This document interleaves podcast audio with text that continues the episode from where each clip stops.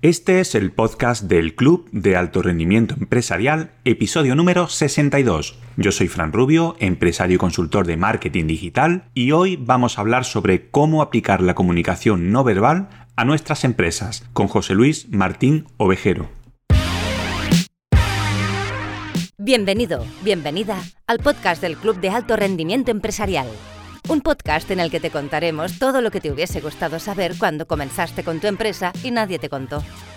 Cada semana hablaremos sobre marketing digital, estrategias de negocio, ventas, productividad, inversiones y todo aquello que necesitarás como emprendedor o como empresario ya consolidado para mejorar tu conocimiento y hacer mucho más rentable tu empresa. Recuerda que si aún no perteneces al club, ahora puedes apuntarte gratis en nuestra web www.clubdealtorendimientoempresarial.com. Este club es mucho más, un espacio donde podrás conectarte con empresarios, aprender de su experiencia y recibir formación de expertos en campos que potenciarán tu negocio. Y ahora, ¿preparado, preparada para el episodio de hoy? Comenzamos.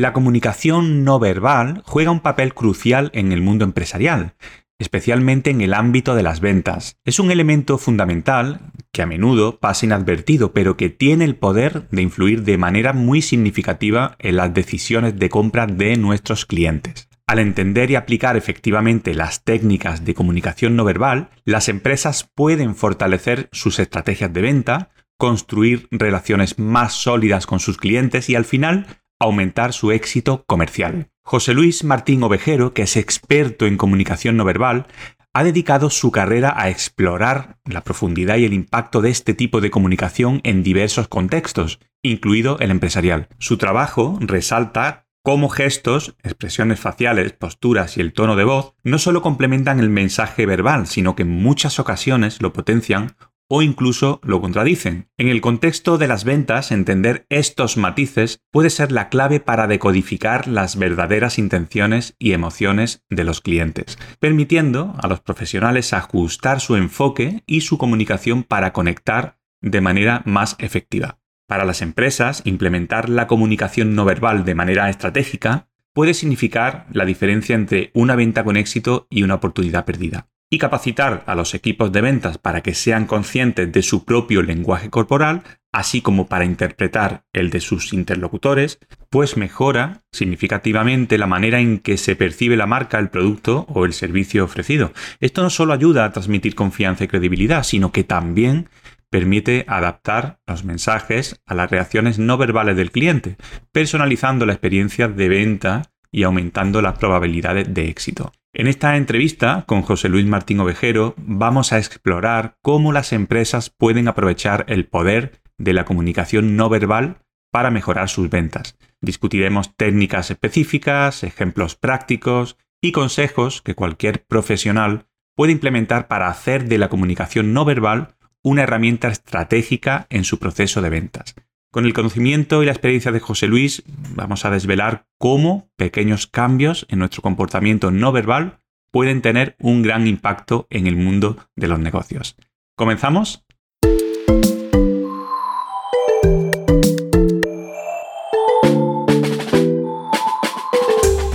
Hoy tengo el placer de entrevistar a una de esas personas que, a uno le resulta familiar. Estoy seguro de que muchos de los oyentes que habrán visto o le, le habrán escuchado en medios de comunicación, porque es muy habitual que José Luis haga análisis de comportamiento o de comunicación no verbal de diferentes personas, últimamente del mundo de la política que hemos podido ver. Y hoy vamos a tratar este tema tan interesante que, por supuesto, podemos aplicar a las empresas con el permiso de, José Luis. Pero antes quiero presentarle, él lleva más de 10 años siendo formador y conferenciante, tiene un máster en comunicación no verbal, es experto en retórica y argumentación, es escritor con sus dos libros, uno se llama Tú habla que yo te leo y el otro Miénteme si te atreves, y es analista para medios de comunicación y además, y además es abogado desde hace ya 25 años. Hoy vamos a hablar sobre comunicación no verbal aplicada a empresas con José Luis Martín Ovejero. Bienvenido, José Luis. Muy buenas, un placer estar contigo y con todos tus seguidores. Pues muchas gracias por estar aquí. Vamos a, echar un ratito agradable. Vamos a hablar sobre comunicación no verbal para las empresas. Fenomenal. Y la primera pregunta que te quiero hacer, José Luis, eh, antes de ir ya directamente al, al tema ¿no? principal, esa es la pregunta que suelo hacer siempre antes de, bueno, la primera, ¿no? De todos los episodios, que no es precisamente a qué te dedicas, sino, oye, ¿quién es José Luis? ¿A quién es José Luis? Curiosa pregunta. pues sí, me has presentado muy bien, pero lo que soy por encima de todo es una persona apasionada de todo lo que hago. Eso es mi marca de identidad. Si no, si no vivo y trabajo con pasión, paso la página y me pongo a hacer otra cosa totalmente diferente. En su día fui abogado durante 25 años, como bien has dicho, del 88 al 2014, con mucha pasión, además me lo pasé muy bien como abogado ejerciente en tribunales, y desde el 2014 hasta el 2024, que es cuando estamos ahora mismo, especializado en el mundo de la comunicación, comunicación no verbal y oratoria también. Y lo lanzo este trabajo en varios destinos. Por un lado, como has comentado, el análisis en medios de comunicación, yo digo siempre de todo lo que se mueve. En segundo lugar, y mi actividad principal, además, es la formativa, dando cursos y conferencias por toda España. Y en tercer lugar, también escribo libros y por último, preparo a personas concretas para situaciones también específicas donde quieren un plus de comunicación. Ajá, qué bien, súper, súper interesante. José Luis, eh, ¿cómo comenzó este interés tuyo en la comunicación no verbal y, y qué te llevó a especializarte en este campo? Porque viniendo de abogado, no sé, un poco, ¿no? Sí, es, que no me extraña, es que no me extraña. que me lo preguntes, es lógico. En los años en los que yo estaba como abogado, bueno, incluso antes, vamos a remontarnos incluso antes. Os hago una pequeña confidencia, Venga. que a lo mejor muchos de vosotros os sentís hasta identificados. Yo he sido toda mi vida un poco cotilla. Siempre me gustaba saber más allá de lo que me querían contar las personas. Luego empecé a trabajar como abogado, hablaba mucho con mis clientes, abogados contrarios, juicios, negociaciones y de todo. Pero yo siempre advertía que había mucho más en lo que, en lo que se callaba que en lo que se contaba. Ajá. Y entonces a partir de ahí dije, joder, yo tengo que especializarme, tengo que estudiar, tengo que investigar qué hay más allá de este mundo tan visible que es el de la palabra, el, el, el, el escenario que las personas se muestran. Ajá. Y entonces empecé a conocer el mundo de la comunicación no verbal. Me hice primero un, un, curso de un año de experto en retórica y argumentación a través del Colegio de Abogados y la Universidad Complutense de Madrid. Y en ese año que de, recibes formación de muchos profes, un par de personas que vinieron estaban especializadas en comunicación no verbal. Y cuando me empezaron a hablar de ello, dije, ¡buah! Esto es la bomba. Esto es lo que yo quería. Lo que pasa es que, claro, fueron muy poquito, fueron tres o cuatro días nada más. Claro. Y acabé ese experto en, en, en, oratoria y dije, bueno, voy a empezar a buscar algo en comunicación no verbal, en análisis de conducta, que esto es mucho más bonito.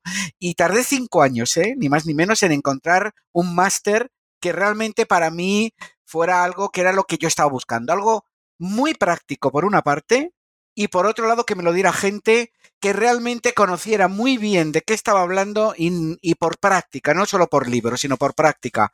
Y entonces encontré un máster muy bueno en la Universidad Camilo José Cela, uh -huh. donde había muchos profesores eh, especializados en esta materia, pero sobre todo los que fueron un, un imán para mí y para que yo me apuntara y me dejara casi todos mis ahorros, todo hay que decirlo, fueron los responsables de las unidades de análisis de conducta de Policía Nacional y de Guardia Civil. Ajá. Y dije, estos no son teóricos, estos son prácticos. Sí, sí, sí, y estos son prácticos. Hice ese máster y dije, bueno, esto es espectacular.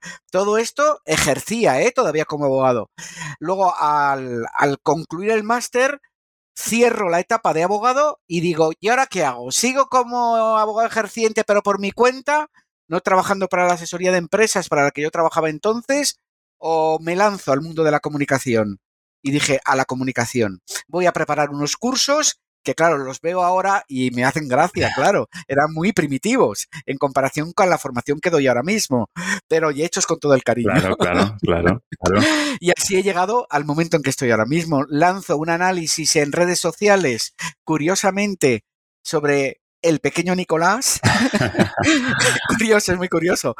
Fue el primer análisis que yo hice, lo hice en Facebook, creo que fue sobre el pequeño Nicolás. Lo vieron en, en una emisora de radio Sí. que se llama Radio 4G, Ujú. muy pequeñita, y me llamaron para una entrevista. De ahí el confidencial digital me había escuchado y me grabaron para un vídeo. Ese vídeo lo vieron en Antena 3 y entonces me llaman en espejo público y ya me quedo en televisión. Sí, sí, porque yo te veo mucho, mucho en televisión. Pero la verdad que te Sí. veo bastante. Sí, sí. Es muy bonito, muy Sí, divertido. sí, y además, además me gustan mucho los análisis que, hace, que haces en LinkedIn. Yo soy muy activo en LinkedIn, te sigo. Y, y es curioso, es curioso como cuando hay algo, algún evento así importante, ¿no? Haces un análisis y no, no, no nos paramos a pensar nunca lo que hay más allá de las palabras, ¿no? Y, y yo creo que es muy importante.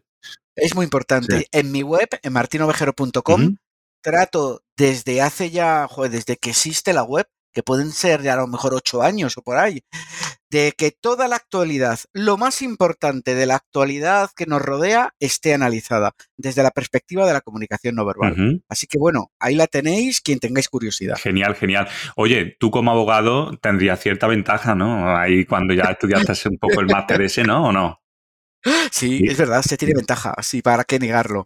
Había momentos, sobre todo en tema de negociaciones. Una, hablando con los clientes. Dos, y en los interrogatorios judiciales. Tres, seguro que se me olvidan más materias, donde sí que verdaderamente te das cuenta que tienes ventaja sobre quien no conozca esta materia. Porque empiezas a preguntar sobre temas donde te contesta la parte que tienes de enfrente, ya sea tu cliente o ya sea el contrario, o en una negociación el abogado que lleva los intereses de la parte contraria, y empiezas a ver cosas que realmente mm, contradicen el lenguaje hablado, el lenguaje verbal. Y entonces sabes que ahí pasa algo. Puede ser que te estén mintiendo o puede ser simplemente que, que realmente es un tema que no quieren tocar por cualquier motivo. Bueno, pues todo esto lo que te va a dar es mucha información para utilizarla de la mejor manera posible para los intereses, lógicamente, de tu cliente. Claro. Bueno, eso aplicado al mundo de la empresa eh, es muy interesante. Ahora, ahora vamos a hablar, si te parece, dentro de, de un ratito. Pero yo quería preguntarte, José Luis, en tu, en tu amplia experiencia como experto en comunicación no verbal, pues has destacado cómo a menudo ignoramos ciertos aspectos clave de, de este tipo de comunicación en nuestro día a día, ¿no? Me gustaría preguntarte cuáles son, en tu opinión, los elementos más importantes de la comunicación no verbal que frecuentemente pasamos por alto. El más importante de todos, tengamos en cuenta que es innato, es decir, que lo tenemos desde que nacemos. Y además es universal. Lo compartimos todos los seres humanos con independencia de dónde hayamos nacido o dónde hayamos crecido, es el rostro, es nuestra cara. Nuestra cara es lo más importante que existe en comunicación no verbal, porque hay una serie de emociones primarias, como son la alegría, la tristeza, el enfado, la sorpresa, el asco, el miedo, y hay parte de la ciencia que también dice que el desprecio, yo lo defiendo también, ese caso, que cuando nuestro cerebro lo siente con intensidad, no se lo puede callar. ¿Qué significa esto? Que por mucho que permanezca en silencio y por mucho que quiera parecer una estatua de hielo, hay unos músculos en nuestra cara que se van a activar. No tenemos control sobre ello. Eso es un verdadero tesoro. Y eso fue lo que me hizo a mí decir, ahí toga, ahí te quedas colgada, porque yo me voy a dedicar a enseñar comunicación no verbal a la gente, que es un mundo muy desconocido. El rostro es el elemento comunicador del ser humano más fiable, porque además no puedes manipularlo, es imposible manipularlo. Si tu cerebro siente una emoción de esas que he contado con intensidad, lo va, lo va a gritar, lo va a disparar la cara. Y no se puede trabajar ni con políticos, ni con policías, ni con el ejército. Ni... Yo trabajo para todos estos grupos, ni con nadie para que si siente algo lo diga la cara. Puedes trabajar para que no sienta, pero como sienta, el- la cara es muy chivata. Ajá. Qué bien, que es súper interesante. Oye, y las manos también, supongo, ¿no? Es otro elemento, ¿verdad? Las manos lo que hacen es enfatizar sobre todo y mostrar lo convencidos que estamos de algo que estamos contando. Se llaman gestos ilustradores y los hacemos con nuestras manos fortaleciendo el mensaje que estamos contando. Pero ya no va a contar las emociones que sentimos, que se las dice la cara. lo que hacemos con las manos es aclarar el mensaje y remarcar el mensaje también con nuestras manos. Por eso un consejo que siempre yo doy a la gente es que jamás tenga las manos ocultas, que las manos estén a la vista cuando tenga que dar una conferencia, por ejemplo, o esté en un medio de comunicación. Como te veo a ti yo ahora mover las manos, ¿no? De esa forma tan... sí, pero vamos, yo no es nada preparado. Ahora me veis que, haciendo, que estoy haciendo cosas raras porque estoy poniendo un, un foco ¿eh? de luz, que como va anocheciendo en Madrid, estoy poniendo un foco de luz. Simplemente es, es eso, ¿eh? Pero sí, yo muevo las manos, ahora aunque no me veáis, sigo conectado, estoy buscando el cacharro para conectarlo a la luz aunque me veáis a mí que muevo mucho las manos y demás, os aseguro que es algo innato. Es algo que yo hago y que no lo tengo ni mucho menos ensayado. Va muy relacionado con la personalidad ¿eh? de cada uno. Las personas que son más extrovertidas somos de más baile, que podríamos decir, y las personas que son más introvertidas o más tímidas son de menos movimiento corporal. Ni mejores ni peores, simplemente somos diferentes. Espera, ¿te está gustando este episodio? Antes de continuar, te invito a que te suscribas al podcast en la plataforma donde lo estés escuchando, ya sea Apple Podcast, Spotify, Google Podcast, eBooks o cualquier otra. Así no te perderás ningún episodio y siempre estarás al día con nuestro contenido. Y otra cosa más, tu valoración es muy importante para nosotros. Nos motiva a seguir creando contenidos y a crecer y mejorar. Así que déjanos una valoración en tu plataforma favorita. Además, si nos dejas un comentario podrás participar en nuestro sorteo mensual. No lo dejes para mañana. Y ahora, seguimos con el episodio. Eh, José Luis, recientemente, bueno, recientemente, eh, esto fue hace ya tiempo, ¿no? Pero recientemente he tenido la oportunidad de leer tu análisis eh, acerca de la comunicación no verbal empleada por, por, Pedro Sánchez en su discurso de investidura. Me pareció muy, muy curiosa. Y la verdad que tu habilidad para desglosar y entender los matices de la comunicación, más allá de las palabras, realmente pues, a mí me impresiona, ¿no? Con respecto a este análisis, el de, concretamente el de este ejemplo, ¿no? De, Pedro Sánchez, ¿podrías compartir con nosotros lo que consideras más importante o significativo de esta intervención que tuvo eh, desde el punto de vista de la, de la comunicación no verbal? Bien, vamos a ver, el tema de tener una mayor habilidad a la hora de analizar personas, yo creo que requiere dos requisitos. Uno es formación, formación especializada y formación seria, porque yo de vez en cuando veo cosas por ahí que digo, bueno, esto es una barbaridad y además esto no lo soporta la ciencia. Yo, sobre todo lo que yo comento, hay investigación científica detrás. Primero formación y luego mucha práctica, mucha práctica, mucha práctica. Yo llevo 10 años ya exclusivamente dedicado a esto y cada día leo personas. Estoy constantemente leyendo a las personas que me rodean. Y puedo ir en el metro, puedo ir donde sea y yo voy leyendo gente. Yo no leo WhatsApp o leo libros en el metro. Oye, que también de vez en cuando. Yo leo personas. Y entrando en Pedro Sánchez, lo que sí os comento son unos algo que creo que es muy útil y es Pedro Sánchez, pues como todos los demás seres humanos, tiene unas maneras muy específicas de comunicar y se ve claramente cuando es una persona que está más, más segura o más insegura de lo que está contando. Y en este momento de la investidura se vio exactamente igual, que hay momentos de mayor seguridad y de mayor inseguridad. Pedro Sánchez está muy seguro y se, le, y se le ve desde la comunicación no verbal muy seguro cuando corporalmente se hace grande. Es algo muy normal en el ser humano. Nos venimos arriba cuando estamos muy convencidos y comprometidos con lo que estamos contando. Y es de una gestualidad muy abierta, de manos y de brazos. Sin embargo, cuando Pedro Sánchez está más inseguro, confía menos en lo que está contando, se ve más obligado a hacer o a decir algo, se hace más un ovillo, que solemos decir en España, se encoge corporalmente y tiene la tendencia a cogerse de esta manera, como estoy poniendo yo ahora, de manos. No así como lo hago yo, evidentemente, sino colocado encima de la mesa. Pero si yo lo coloco encima de la mesa no se me ve. Con lo cual os lo pongo así para que lo veáis. Con los dedos entrelazados. Cuando veáis a Pedro Sánchez con los dedos entrelazados, habitualmente, porque esto tampoco son matemáticas, pero habitualmente suele estar lanzando un mensaje en el que le provoca bastante inseguridad. Y en este caso concreto de la sesión de investidura, a mí el punto que para mí fue más interesante fue el de la amnistía fue el más interesante de todos.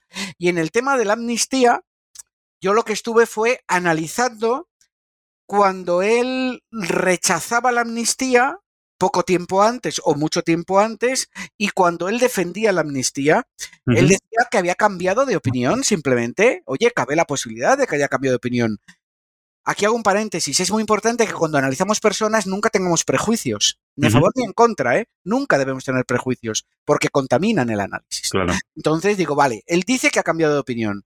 Puede ser verdad o puede ser mentira, pero su comunicación no verbal mm, me va a conducir por uno de estos dos caminos.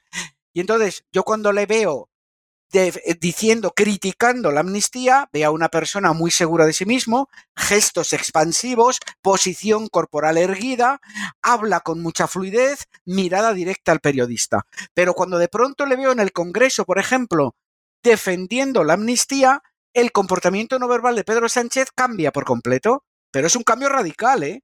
Total. Y entonces se hace más pequeño corporalmente, se encoge, mira hacia el suelo, mira hacia abajo, y no es que estuviera leyendo, no, es que baja la mirada, es algo que hacemos los seres humanos cuando no estamos muy seguros de lo que decimos, se asocia mucha vergüenza, por ejemplo, también, y en algunas entrevistas balbucea a la hora de hablar de la amnistía cuando la reafirma él. Con lo cual, esto que me lleva a pensar que por lo menos no está tan convencido como estaba antes, que más bien a mí me parece poco convencido. Y, en, y en esta sesión de investidura y en su discurso para mí fue lo más, lo más interesante. Lo tenéis analizado ahí en la web mía y con el vídeo y me parece que es, es, precioso de analizar, es muy bonito. Nos tenemos que quitar las capas políticas que todos llevamos, derechas, izquierda, me gusta, no me gusta, Pedro Sánchez, me da igual. Lo bonito es el ser humano, si lo apasionante es el ser humano. Y es muy bonito ver cómo Pedro Sánchez cambia. Y que conste, Pedro Sánchez es como nosotros, como cualquiera de nosotros cambiamos cuando estamos defendiendo algo en lo que creemos o algo en los que nos hemos visto obligados a creer. Claro, eso te iba a decir, porque lo mismo que le pasa a Pedro Sánchez, eh, nos puede pasar a nosotros en alguna negociación o en algún momento dado, ¿no? O sea, es, el mismo comportamiento, ¿no? Entiendo, ¿no? Exactamente igual, exactamente igual. En mis cursos, cuando analizo en vídeos, pongo mucho vídeo de políticos y demás, de gente de actualidad, para que vea que no son vídeos manipulados ni nada de eso, no son actores. Les digo, mirar lo que estamos viendo, que muchos son muy divertidos, además de analizar, digo, estos que estáis viendo, eres tú y soy yo, o sea, somos todos nosotros. Somos seres humanos y compartimos eso, que todos somos seres humanos. De tal manera solemos reaccionar de una manera muy similar ante lo que sentimos por dentro, lo que nuestra cabecita siente, el cerebro. Con lo cual me da igual que te llames Pedro Sánchez, que te llames Abascal, que te llames Feijó o que te llame Yolanda Díaz. Es que me da exactamente igual. Al final cuando sientes una emoción muy potente en tu cerebro, va a salir por tu cara y tu comunicación no verbal va a ser más convincente o menos convincente de acuerdo a que tu cerebro se la crea más o se la crea menos. Dicho muy, muy en resumen, ¿eh? Sí, sí, sí, sí, muy bien. Bueno, última pregunta antes de entrar en la parte de empresa, que digamos es un poco eh, la que más nos interesa, ¿no? Porque al final el oyente de, este podcast es empresario, directivo, un poco todo eso, ¿no? Emprendedor. Pero no me resisto a hacerte la pregunta porque mm, a menudo en el ámbito de, la política se debate mucho ¿no? sobre la veracidad y la sinceridad de los discursos de los políticos. Sin embargo, en, lugar de, de, centrarme en quién podría estar faltando la verdad, ¿no? Eh, me gustaría saber desde tu perspectiva, o sea, basándote en tus observaciones y análisis de comunicación no verbal, ¿qué político actual es el que te parece que proyecta mayor sinceridad y mayor autenticidad en su manera de comunicarse? No sé si te puedes mojar. No, no, que sí, yo me mojo con todas las preguntas que me hagas, es que me dan igual. Si ya os digo además que yo, para poder hacer bien mi trabajo, no, no actúo con prejuicios. Yo trabajo para políticos de derechas y de izquierdas. Trabajo para personas, además, no trabajo para partidos, ¿eh? trabajo para personas. Y los respeto a todos, los respeto a todos, me da lo mismo su ideología. Y a esta pregunta que me han hecho alguna vez periodistas, siempre le digo lo mismo tienen días. Depende del día, ¿no? Y, del momento, y, del momento, y me da lo mismo yéndome de un lado para otro, Yolanda Díaz, Cabascal, que Sánchez o que Fijó. Tienen días en los que transmiten muchísima seguridad y mucho convencimiento lo que están contando y otros días en los que puedo analizarles y decir, joder, me parece a mí que te está costando contar lo que cuentas una barbaridad. vamos, te va, a salir, te va a salir un herpes labial cuando acabes de contar esto del, del, sofoco que está pasando. Muy bien, muy bien. Entonces, bueno, tienen días, no hay, yo no te puedo decir uno en concreto, porque es que depende del tema en concreto. Claro. Hay temas en los que a, Bascal le ves muy convencido y otros temas donde a Yolanda Díaz la ves súper convencida. Por ejemplo, también, yéndome un poco a los extremos. Pero lo mismo pasa con Fijó y con Sánchez, exactamente igual. Sí, porque creen en lo que dicen o no creen en lo que dicen. Claro, claro. si, si el hecho de lo de es que los políticos siempre mienten y cosas de esas, yo no estoy de acuerdo. lo que hablan mucho. Y partamos de una base. Los seres humanos, en general, los seres todos, ¿eh? Mentimos mucho a nivel general, mentimos mucho. La mayoría de las veces sin mala intención. Todo eso hay que decirlo también. Pero claro, si un ser humano, por regla general, miente mucho, y el político habla mucho, pues miente más que los, que los demás seres humanos, evidentemente. Es un tema puramente matemático. Entonces, ¿es verdad que mienten mucho? Sí, mienten más de lo normal, pero que lo hagan con malas intenciones y, y demás, no. Creo que es simplemente fruto de, por un lado, su profesión, que les lleva a estar constantemente en medios de comunicación y constantemente hablando en público, y de que son seres humanos, y en consecuencia en muchas ocasiones dices cosas que no, que no piensas. Hablan mucho, mienten mucho y, a veces pues también cambian de opinión mucho. Eso también es cierto. también, también. Oye, José Luis, me parece súper, súper interesante este tema, ¿no? Me, me, me, mm, estoy descubriendo cosas muy, muy interesantes, pero mm, aquí somos empresarios, ¿no? ¿Cómo, ¿Cómo podríamos aplicar esta técnica al mundo de la empresa? ¿Eh? Por ejemplo, cuando vas a ver a clientes, cuando intentas eh, hacer un contrato, ¿cómo, podemos aplicarlo? Claro.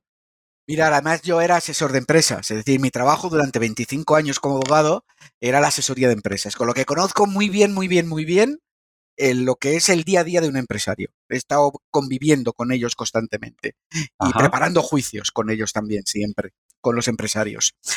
¿Cómo? Todo, o sea, todo es comunicación. Empecemos por el inicio, por el origen. Desde que contrato a una persona, la entrevista de trabajo, voy a contratar a una persona o voy a entrevistar a varias para ver a lo mejor a cuál asciendo dentro de la empresa. Voy a tener reuniones de trabajo con mi equipo, con mis directivos o con todos los trabajadores porque les tengo que comunicar algo, Constantemente estoy comunicando. Tengo reuniones con clientes donde les quiero vender mi producto y me quiero vender a mí mismo. Yo siempre digo que la comunicación es un acto constante de venta, de venta de productos o de venta de uno mismo en todo momento. Y además tengo que, hasta ahora he hablado de mí hacia afuera, pero ahora vamos a hablar de, del otro hacia mí. Tengo que estar advirtiendo si la persona que tengo delante, un, candidato a pertenecer a la empresa, uno que ya es trabajador, eh, comité de empresa, delegados sindicales, clientes, si realmente les está agradando más o menos el mensaje que yo les estoy enviando. Les estoy vendiendo mi mensaje, no ya el producto, que también, sino les estoy vendiendo mi mensaje. Bueno, eso me lo va a decir la comunicación no verbal de la persona que tengo enfrente y sin decir una palabra. Me fío muy poco de las palabras, porque el que tengo delante me puede estar diciendo, no, no, no, un 3% de su vida me parece muy poco. Pero yo haber visto una microexpresión de alegría cuando lo he escuchado, de tal manera que sí que le ha gustado. Lo que pasa es que quiere más, toma, como todo el mundo quiere más. Esto yo lo he empleado en las negociaciones. Es decir, lo que yo cuento no es que lo cuenten los libros, es que yo lo he empleado en las negociaciones. Estar en el toma y daca de una negociación y llegar a un punto en el que yo veo microexpresiones de alegría o de enfado o de asco o de desprecio en la persona que tengo enfrente y yo sé si debo de subir más o si puedo, lógicamente, o debo de quedarme ahí congelado en la oferta que yo he hecho. Porque me lo está diciendo la persona y no con palabras. Que con palabras lo que me va a decir es que quiere más siempre. Solo faltaría. Así que fijaros, es importante en todo acto, incluso en el acto final. Hemos llegado al acto inicial de la contratación de un empleado, incluso en los procesos disciplinarios. Mi gran especialidad eran los despidos, por ejemplo. Bueno, pues a la hora, a la hora de comunicar un despido a otra persona, pues hay muchas maneras de hacerla también, desde la empatía y demás, aunque le estés dando un hachazo, lógicamente, y un disgusto a la persona que, que tienes delante. Pero bueno, estás despidiéndola y en gran número de casos le estás ofreciendo también una salida alternativa en modo económico, en modo indemnización también, de tal manera que puedes estar viendo hasta qué punto, pues dentro de lo malo, eso le alivia un poco o no. Todo nos lo dice su comunicación no verbal, más allá de lo que nos diga con palabras. Me interesa mucho esto que has dicho, ¿no? De, de, estas micro señales, ¿no? Que, que microexpresiones, ¿no? Tú tienes una formación que se llama, eh, no sé si me equivoco, pero que se llama Claves para comunicar y convencer. Es una de tus formaciones. Sí, es uno de mis cursos. Y bueno, y, yo quiero preguntarte eso. Me, me, interesa mucho el tema del cliente, ¿no? ¿Cómo, ¿Cómo podemos utilizar esa comunicación no verbal a la hora de tratar con un cliente al que estamos vendiendo nuestro servicio o producto. Es decir, qué expresiones tenemos que utilizar, cómo puede afectar a los resultados, cómo, cómo tenemos que actuar nosotros y cómo podemos interpretar a nuestro cliente. No sé si me puedes explicar un poco, un poco más detallado eso. Sí, eh, te cuento algunos detalles, pero vamos, sería un tema de horas. pero te cuento algunos detallitos, te cuento algunos detallitos que creo que siempre son prácticos. Primer punto, importante, me tengo que creer lo que vendo. Hombre. a veces se nos olvida o a veces nos cuesta. bueno, pues lo primero tenemos que hacer un trabajo previo de creerme lo que estoy vendiendo, lo que estoy contando. Segundo, el ensayo nunca sobra. El ensayo, la práctica, la práctica, la práctica antes de la hora de la verdad. Siempre es bueno ensayar y siempre la preparación hacia el maestro, que se suele decir. Es decir, por un lado tengo la sinceridad, por otro lado tengo la preparación y después ser muy consciente de cómo lanzo yo el mensaje desde mi comunicación verbal y no verbal, cuidado, ¿eh? desde las dos, por un lado, y por otro lado, qué señales me está mandando constantemente la otra persona, primero de que me entiende, empecemos por ahí, y en segundo lugar, de que le gusta o no le gusta. Eh, simplificándolo mucho. Algunos consejos prácticos. Bueno, pues a nivel de comunicación no verbal, por ejemplo, el que hemos comentado antes, las manos. El mostrar nuestras manos y reforzar el mensaje con nuestras manos cuando estamos vendiendo un producto, o a nosotros mismos, me da igual, a nosotros para que nos contraten como profesionales, ya es un punto a favor, porque por lo menos se nos va a ver convencidos de lo que estamos diciendo. Eso es lo que otorgan las manos, convencimiento en lo que decimos. En segundo lugar, si yo me he creído el mensaje, mi cara, mi rostro, va a ser un reflejo de lo que yo siento. Y los seres humanos, por naturaleza, salvo el mundo de la psicopatía, que luego podemos hablar de ellos, somos empáticos. Es decir, solemos reflejar las emociones que vemos en quien tenemos enfrente. Las emociones se contagian.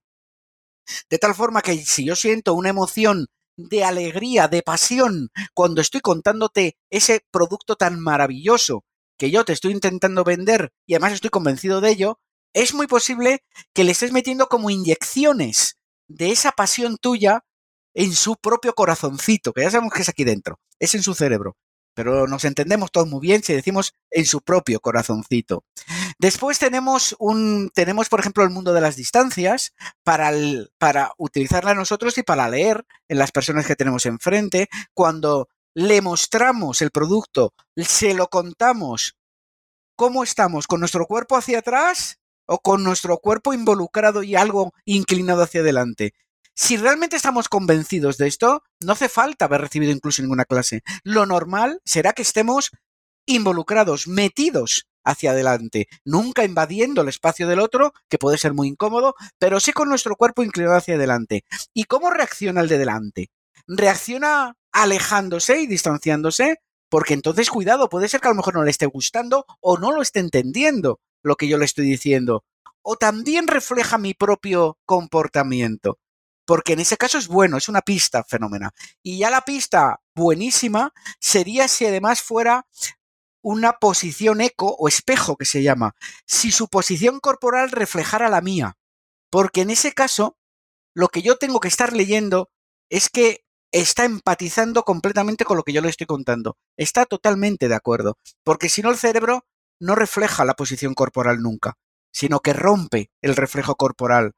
Luego tenemos que estar atentos absolutamente a todos, a las miradas. ¿Qué tipo de mirada tiene? ¿Tiene una mirada directa hacia nosotros, hacia nuestros ojos? ¿Tiene miradas perdidas, miradas huidiza hacia los lados? hacia una puerta que no te quiero contar. Todos podemos imaginar lo que significa una mirada hacia la puerta. Es que el cerebro se quiere marchar, evidentemente, miradas bajas, que eso suelen significar o vergüenza, cierto sentimiento de tristeza, de culpa, de resignación por algo que nos está contando, a lo mejor. Tiene miradas de miedo, que suelen ser miradas alejadas de nosotros también. ¿Cómo nos mira? Sí que quiero ya, desde ya, mm, romper un mito. Un mito muy extendido, además, en la opinión pública, lo de si no me miran a los ojos es que me mienten. Eso es falso. Eso es totalmente falso. La ciencia ha demostrado que eso no es verdad.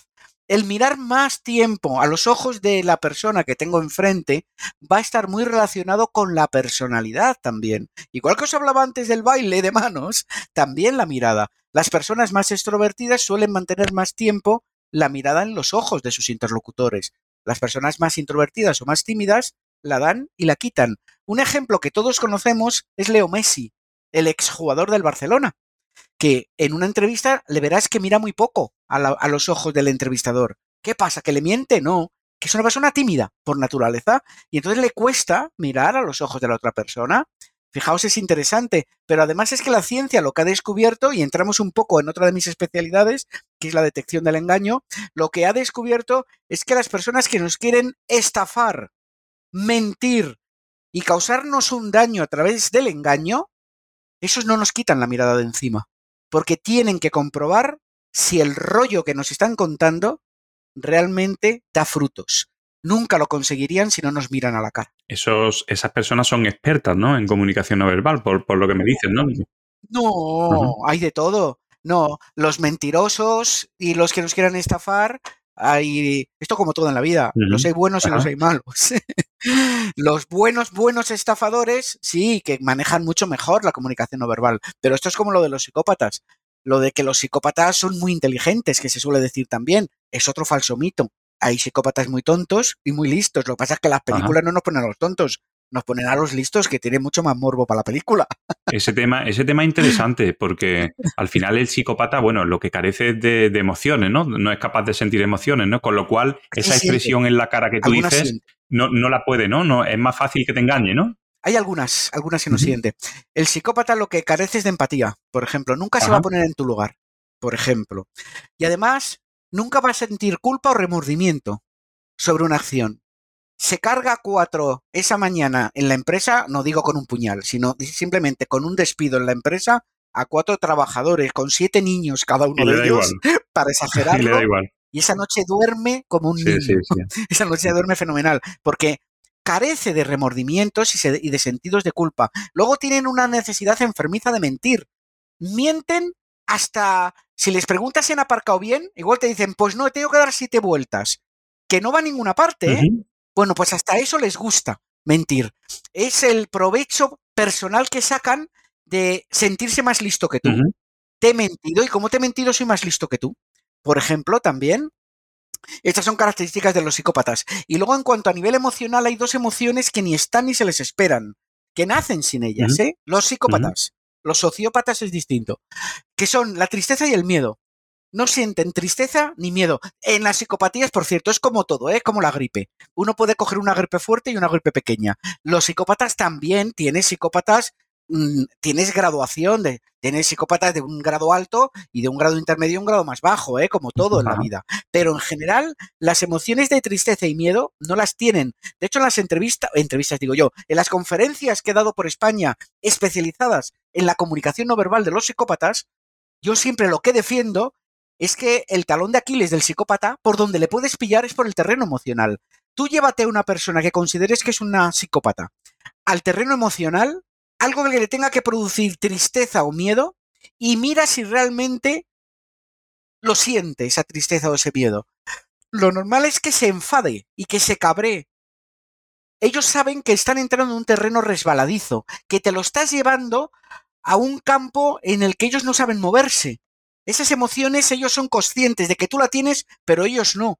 Por lo tanto, para no ser descubierto, lo que hacen es una larga cambiada y se van al enfado. Y entonces te ponen en entredicho, te consideran un mal profesional, ponen en duda lo que tú estás contando, pegan un puñetazo en la mesa. Bueno, pues cuidado, porque todo eso son buenas señales de que vas por buen camino. Qué curioso. Oye, es súper interesante el tema este de, de, los psicópatas. Yo creo que daría para otro episodio de podcast completo. es, brutal. Porque está súper, súper interesante. Eh, me, ha, me ha gustado, me ha eh, dado curiosidad antes lo que has comentado, ¿no? De, de, mirar a los ojos, ¿no? Y hay algo que, que, a, que, a, veces a mí me ha llamado la atención y, y a veces yo como que lo he, lo he, comprobado, ¿no? Cuando mira a las personas a los ojos mucho rato, es como que siente una, siente una cierta incomodidad y claro. cada, cada, cierto tiempo como que tienes que mirar hacia otro lado y luego... Por supuesto. ¿Sabes? ¿Eso, eso cómo funciona exactamente? Porque si no, se van a pensar que nos hemos vuelto locos o que nos hemos enamorado. Esto sí, como todo. Hay sus límites. No nos podemos quedar clavados en los ojos de la otra persona. Sí, sí, sí. Como que nos enamoremos. No, no, no, hay que tener mucho cuidado. Mirar, esto es lo que yo aconsejo en sí. mis cursos, es lo que yo llamo la operación camaleón. ¿Qué hace el camaleón? Se amolda al entorno. ¿Qué debemos hacer nosotros? Amoldarnos a la otra persona, que además es el mayor de los respetos que podemos tener con ella. Que yo tengo delante una persona que le gusta mantenerme en la mirada, fenomenal. Yo te la mantengo también, como tú me la mantengas. Que es una persona que me la da y me la quita, pues te la doy y te la quito también. No me quedo, jamás me quedo clavado en tus ojos, porque eso produce muchísima incomodidad, pero muchísima incomodidad. La otra persona se siente muy presionada. Y para que una buena negociación, sí. una buena comunicación, para el arte de persuadir salga bien, lo mejor es el respeto y la educación por la otra persona. Eso yo, es por lo menos es mi práctica. ¿eh? La gente que va por ahí diciendo, no, no, yo uh -huh. les intento incomodar, fastidiar, insultar, para ponerme por encima de ellos y que la negociación me salga mejor, yo estoy totalmente en contra. Creo que sale peor. Sí, sí, yo también. Porque la gente se lo lleva al terreno emocional y entonces la has liado. ¿Dónde uh -huh. la has liado? ¿Cómo se lo llevan al terreno emocional? Si te lo llevas al terreno emocional, que sea para bueno, no para malo. Claro. Sí. sea para hacerte un amigo, no un enemigo. Sí, sí, yo creo que al final tienes que darle a cada persona lo que, lo que él espera de ti, ¿no? No lo que tú quieres, ¿no? Sino lo que él espera, ¿no? Efectivamente, uh -huh. por ejemplo, algo que se hace mucho por las unidades de análisis de conducta uh -huh de nuestros cuerpos y fuerzas de seguridad del Estado es antes de comenzar una entrevista o un interrogatorio, pero sobre todo entrevistas con testigos, entrevistas con personas con las que tienen que hablar, es conocerlas muy bien. ¿Qué significa esto? Pues a lo mejor pueden bajar a la puerta, la reciben y suben en el ascensor hablando de fútbol, del partido de ayer. Oye, joder, pues parece que hace frío. ¿O qué vas a hacer estas vacaciones? ¿O dónde te has comprado esa chaqueta tan bonita? Todo esto que están haciendo conociendo cómo es la comunicación de la otra persona, lo que se llama en términos técnicos perfilación directa de la personalidad. ¿Para qué? Para que luego cuando estén hablando con, y esto es algo que aconsejo a todo el mundo, es algo que yo hago también, para cuando luego estás hablando del tema verdaderamente importante, ver si se producen cambios en comunicación no verbal, mucho más importante que lo que hace es lo que deja de hacer es como rompe sus patrones de comportamiento la persona. Porque si rompe sus patrones de comportamiento, es que ahí dentro de su cerebro pasa algo. A partir de ahí, será cuestión de dedicarle tiempo a ver si conseguimos descubrirlo. Nos convertimos un poco en detectives uh -huh. del comportamiento, pero primero saber cómo se comporta y luego cazar los cambios. Bueno, esto requiere muchísima práctica, José Luis, porque si, al, si además de que tienes que estar vendiendo, pues, haciendo un esfuerzo en la venta, en comunicarte, eh, tienes que estar pendiente de todo eso, yo creo que al final es que tienes que hacer, o sea, tienes que tener mucha práctica para que eso lo interiorices y eso te salga automáticamente y automáticamente te des cuenta de esas cosas, ¿no? Porque si no, es imposible. Claro. Como todo en la vida, claro. cuanta más práctica, primero, formación fiable uh -huh. y segundo, mucha práctica. Pero también te digo, no es tan difícil, porque si te vas a reunir con un cliente que le conoces por primera vez, primero, no te cuesta nada pasarle a una salita de juntas, por ejemplo, y observar cómo camina, observar cómo te ha saludado, observar cómo se sienta, cómo coloca los objetos, porque cuanto más expansivo sea con los objetos, será mucho más dominante. Cuanto, cuanto menos espacio deje entre los objetos, será una persona más sumisa y más fácil de influir sobre ella, por ejemplo. Con lo cual, primero, vas a observar cómo es. Segundo, vas, si viene acompañada, a lo mejor de un socio, de un compañero, del responsable de producción o lo que sea, bueno, pues ¿cómo habla con ella? ¿Y mantiene contacto físico? ¿De vez en cuando toca en el hombro y demás?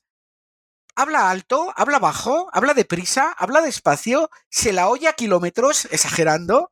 Todo esto nos va a decir mucho de la personalidad también de esa. de quien tengo delante. Y todo eso lo estoy cazando en un momento. Lógicamente se requiere formación, como es lógico, ¿eh? Incluso por correos electrónicos, sin conocer a la otra persona, puedes saber cómo es, más o menos, la personalidad de quien tienes delante. Yo tengo una anécdota en LinkedIn. Una vez hablando de este tema, no sé qué, por algún análisis que hice, me dijo una chica, que yo no, no la conocía, me dice, oye, ¿y tú puedes saber cómo soy yo y demás? Y entonces habíamos estado hablando por mensajes privados. Y le dije, sí, tú eres así, así, así, así y así. Y me dijo, a partir de este momento te bloqueo, porque a ti te ha contratado mi ex.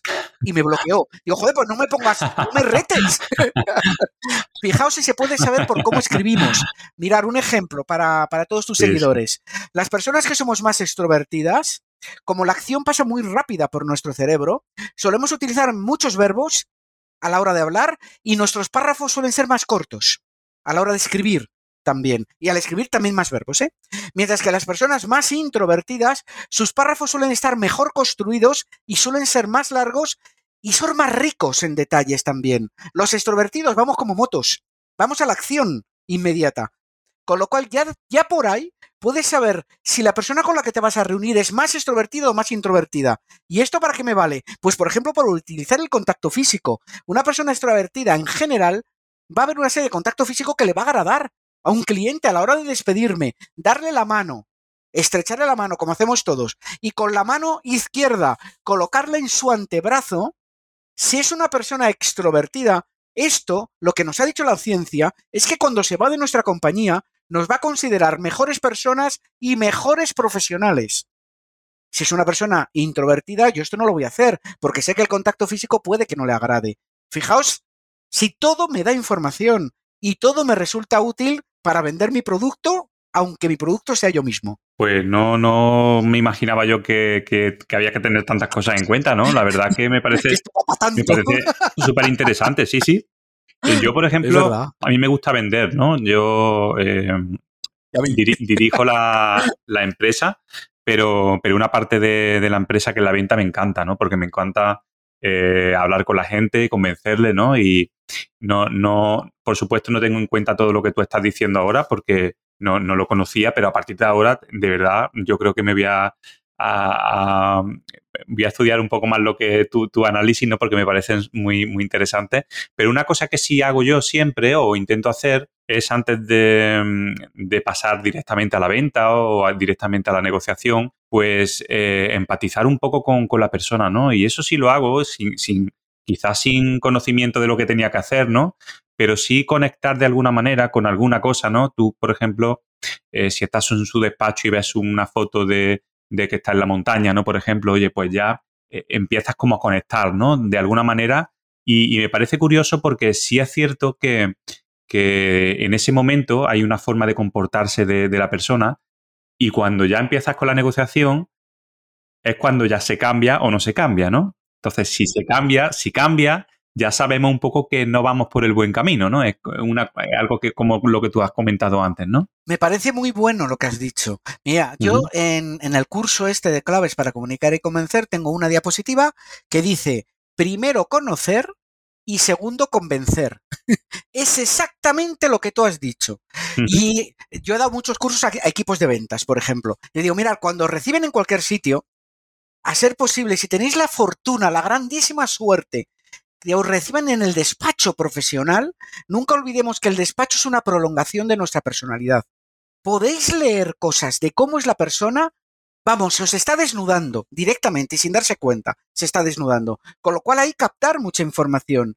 Coger temas comunes, por ejemplo, tú has dicho el de la montaña, pues imaginemos que a ti, a cualquiera de nuestros oyentes, le gusta hacer senderismo, le gusta el montañismo y demás, pues ya tienes un tema en común con esa persona en un momento concreto y sin haber entrado a ninguna venta ni a nada, sino para conectar humano con humano, puedes decir, oye, acabo de ver este cuadro que tienes aquí. Oye, yo creo que esta foto es ahí en los siete picos y no sé qué.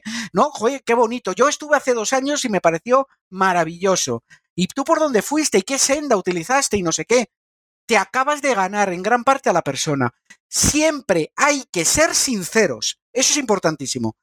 Si, por ejemplo, ves fotos que tiene muchas fotos de París y dices, ¡buah! Yo a este le digo que a mí me gusta París y no he estado en la vida, ¿Qué es lo que ocurre?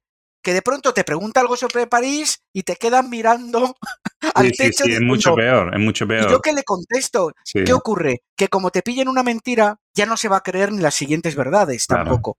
Por claro. eso hay que ser muy sincero, hay que ser muy francos.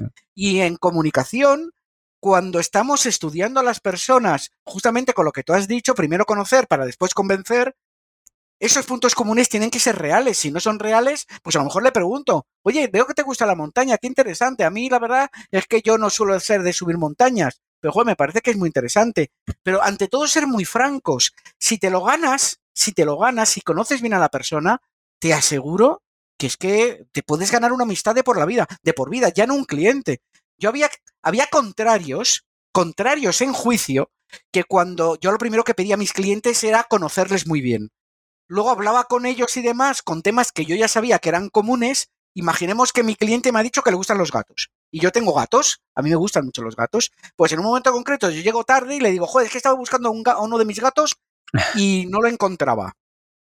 Esa historia puede no ser real, pero lo de que tengo gatos sí que es verdad. Y entonces él me dice, ah, pero ¿tienes gatos? Sí, ¿te gustan los gatos? Sí, a mí también, anda, ¿y tú cuántos tienes? Y no sé qué, no sé cuántos. Y ya tenemos un hilo de conexión, eso lo hacía yo mucho, con- y eran reales todo lo que yo contaba. ¿Cómo acababa la historia? En muchas ocasiones, ese caso no, pero en el siguiente caso me llamaban a mí como abogado y me decían que es que más que un abogado parecía un amigo. Toma, yo me lo había trabajado. Claro, Pero era porque real. claro, habías Me conectado con él, hacerlo. había conectado con él, claro. Es una manera de conectar Sí, con sí. otra persona. Es una primera barrera de, una primera manera de, de esa primera barrera que tienes, ¿no? De quitarla, ¿no? Y ya más Claro. relajadamente pasar a la, a la parte de la venta, ¿no? Sí. A, mí, a mí la verdad que me funciona. Incluso yo tengo un truquito de, de friki que es un poco eh, eh, acordarme o apuntar en el- la agenda, pues eh, algo que me haya pasado con ese cliente, por ejemplo, si su hijo le han operado o si ha tenido una carrera o si ha pasado lo que sea, ¿no? Para la siguiente vez en que lo vea, preguntarle Pues por eso, ¿no? Y eso la verdad que la gente se queda como diciendo, ¿cómo es posible que te acuerdes de esto, ¿no? Y, y- y como que te une más, ¿no? Es algo bastante interesante y, esa, cara que pone a veces la persona te dice, oye, pues mira, me, me gusta, ¿no? Lo que me estás contando y ya como que te abre más. Claro, ¿qué estás haciendo? Le estás dando importancia a esa Mm. persona. Es que yo hacía lo mismo. yo a lo mejor cuando yo ya dejaba al cliente que ya se fuera para su casa y me decía a lo mejor, pues he llegado tarde porque mi hijo se ha roto un brazo y hemos tenido que ir al hospital a escayolarle, por ejemplo. Yo cuando se iba me apuntaba en una fichita de esas de cartón que venden en las... yo hablo de hace mucho tiempo, de las de que venden en las papelerías y demás. Se le ha roto un brazo. Sí. ha llegado tarde porque se le ha roto un brazo a su hijo y pongo la fecha. Y resulta que le veo al mes y medio al cliente y le digo, bueno, ¿qué tal va tu hijo con el brazo? Joder, pero ¿te acuerdas? Claro, eso es lo importante. Sí, sí. Joder, soy, soy especial. A todos nos gusta sentirnos especiales. Con lo cual vamos a hacer que la gente se sienta bien con nosotros. Incluso con el tema de los cumpleaños. Yo muchas veces pregunto a clientes los cumpleaños cuando, cuando cumplen años y, y les felicito en su día, ¿no? Le mando un vídeo personalizado un- o un audio y la verdad que eso te acerca bastante, ¿no? Al cliente, ¿no? Son detallitos ya, ya te digo, de friki un poco, de, de, de- de hacer cosas que quizás van un poco más allá de la venta, ¿no? Pero, pero todo ese tipo de cosas funcionan porque es lo que tú dices, ¿no? Le da importancia y la persona se siente como, oye, que le estás hablando a él, ¿no? Especial, Sí, única. sí, sí, Eso a todos nos gusta sentirnos así. sí, es que es sí, así de fácil. total. Compórtate con los demás como te gustaría que se comportaran contigo. Si es que es muy fácil. Sí, sí. Eh, oye, José Luis, y todo esto está muy bien eh, cuando vas a una negociación o vas al despacho de alguna persona, pero ¿funciona también a distancia, por teléfono, por Zoom? ¿Cómo? O sea, entiendo que es un poco más difícil, ¿no? Porque, oye, no, no sientes esa vibración o esa, esa comunicación, ¿no? Pero ¿se puede también? por videoconferencia funciona muy bien. Tener en cuenta que por, por videoconferencia, de pecho para abajo no veo nada, efectivamente. Pero de, de busto para arriba lo veo fenomenal. Y tengo un primer plano del rostro que ya me gustaría en todas las reuniones tenerle tan cerca a su cara para leer las emociones, con lo cual funciona muy bien. Y por teléfono, lógicamente no veo, solo escucho. Pero los cambios de volumen, los cambios de velocidad, los cambios de entonación, los silencios, la latencia de respuesta, que ese es el tiempo que tardamos las personas en contestar desde que escuchamos una pregunta. Todo eso, todo eso me está dando información de la persona. Cuando sonreímos se nota Cuando una persona sonríe por teléfono, el receptor escucha esa sonrisa sin que sea una carcajada también. Con lo cual, hasta cuando hablamos por teléfono, lo tenemos que cuidar. Bueno, por Zoom incluso eh, puedes mantener la mirada o puedes mantener la mirada en los ojos y oye, no, hay no, existe esa incomodidad, ¿no? Porque la otra persona no sabe que le estás mirando y le estás observando también, ¿no? Como, como cuando está físicamente, ¿no? Sí, sí, sí. Por Zoom es muy importante también todo lo que puedes estar leyendo de las personas. Si es que yo creo que siempre, en toda circunstancia, le puedes sacar provecho a la comunicación no verbal de la gente. Muy bien. Y José Luis, vamos a ir terminando por la, entrevista, pero te quiero preguntar eh, en cuanto a, los empleados, ¿no? Que también hay muchos de los empresarios que nos escuchan que, tienen empleados, yo tengo también. Eh, ¿Tú consideras importante incluir esta formación en comunicación no verbal en programas de desarrollo personal de los empleados? Te respondo casi a la gallega, que suelen decir, aunque yo soy de Madrid. Depende. ¿Consideras importante, ah. con una pregunta, con una pregunta, te devuelvo una pregunta, ¿consideras importante que tus empleados tengan una buena formación para hablar con clientes, proveedores, entre ellos, organizar equipos y demás? ¿Consideras que eso es importante? ¿O que vayan en plan cabezas locas cada uno como se les ocurra?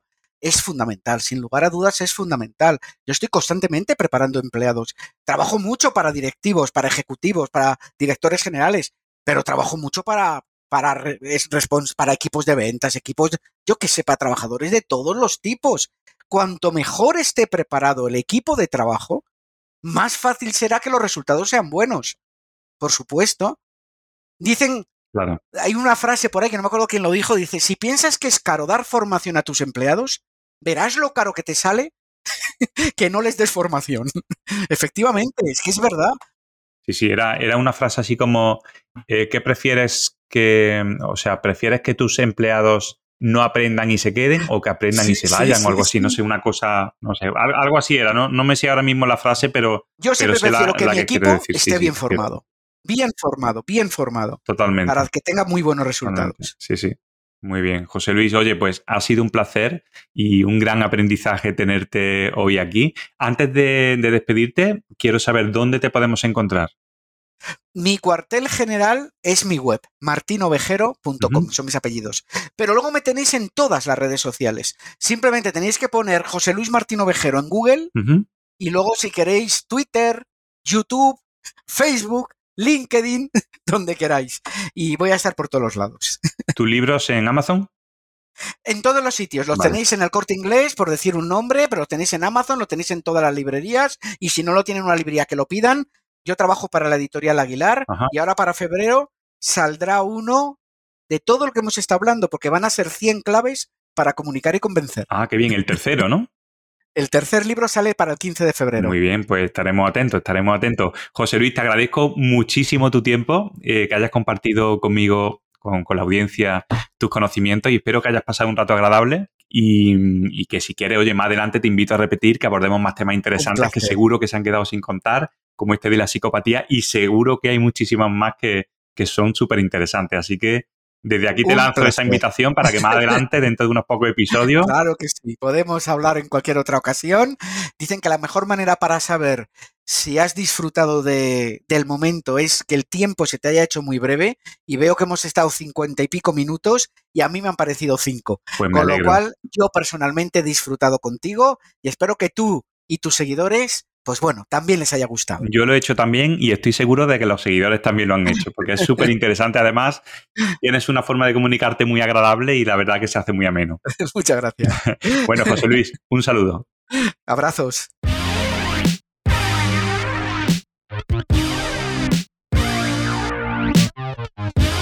Y llegó el momento de entrar en ese microespacio donde Juan Merodio, nuestro colaborador en esta segunda temporada, nos descubrirá cómo podemos mejorar la gestión al frente de nuestros negocios a través de la nueva economía digital. Hola, soy Juan Merodio, consultor de marketing digital para negocios y divulgador de la nueva economía digital, y te quiero hablar de 5 razones para detener el crecimiento del negocio.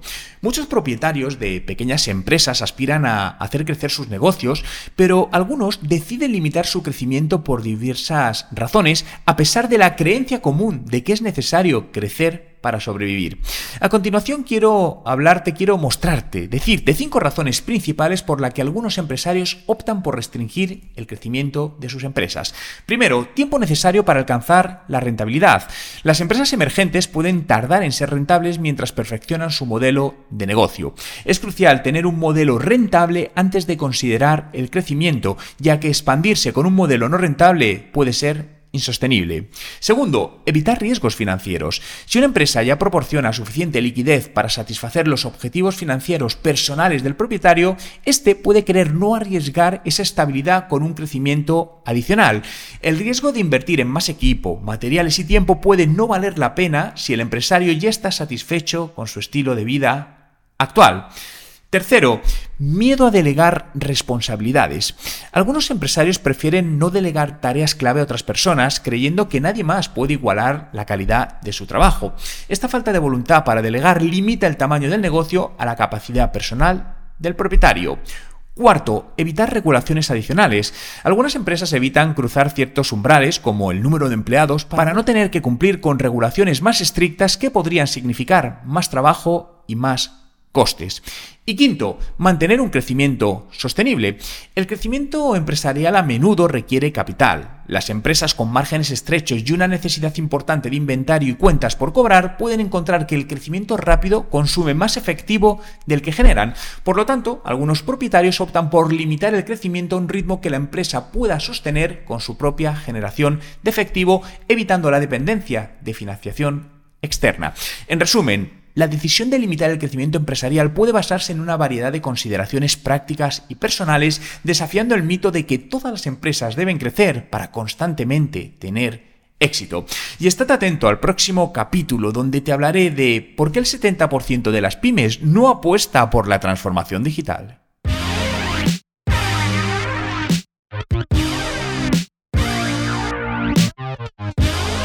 Se habla de que este año podría presentarse complicado, bueno, ya estamos casi en marzo, entre recesiones, la situación en Ucrania, en Israel, los tipos de interés, el desempleo, etc. Yo por mi parte, si ya me conoces, siempre sabes que he optado por, por ser optimista. Considero que los medios de comunicación a veces exageran con el enfoque hacia las noticias negativas, que es lo que vende, lo cual influye en nuestro estado de ánimos, está claro, generando cierto temor a la hora de invertir, de gastar o de emprender eh, en proyectos que en otras circunstancias abordaríamos sin dudarlo. Creo firmemente que cada desafío trae consigo una oportunidad. El truco está en saber identificarla y en saber aprovecharla.